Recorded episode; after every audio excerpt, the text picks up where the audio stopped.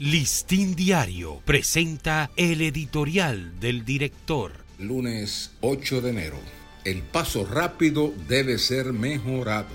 En varios países de América Latina existen sistemas de paso rápido que permiten a los conductores cruzar sin detenerse en las cabinas de peaje.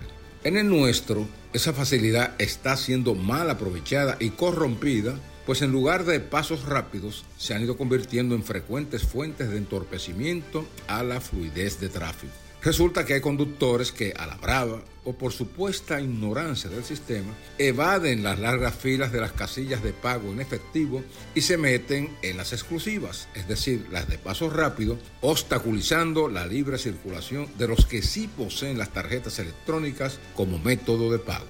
Estas frecuentes equivocaciones perjudican la utilidad y la eficiencia del sistema, creando caos temporales en los peajes y defraudan a los que pagaron de antemano por esta facilidad. Para resolver este tipo de dificultades, en varios países es obligatorio que todos los vehículos adquieran una tarjeta electrónica específica para cruzar los peajes sin parar. Es el caso de Panamá, Brasil, Argentina y Chile, para citar algunos ejemplos. Esas tarjetas se recargan con saldo y se colocan en el parabrisas del vehículo. Al pasar por el peaje, se realiza una lectura de la tarjeta y se descuenta automáticamente el monto correspondiente.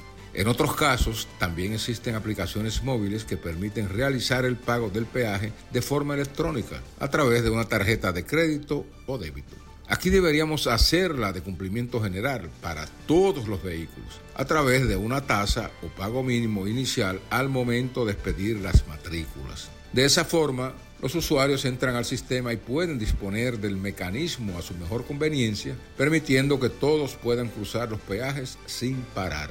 Tenemos que evitar que el mecanismo colapse gradualmente y que pierda el efecto de hacer fluida la movilidad en nuestras autopistas.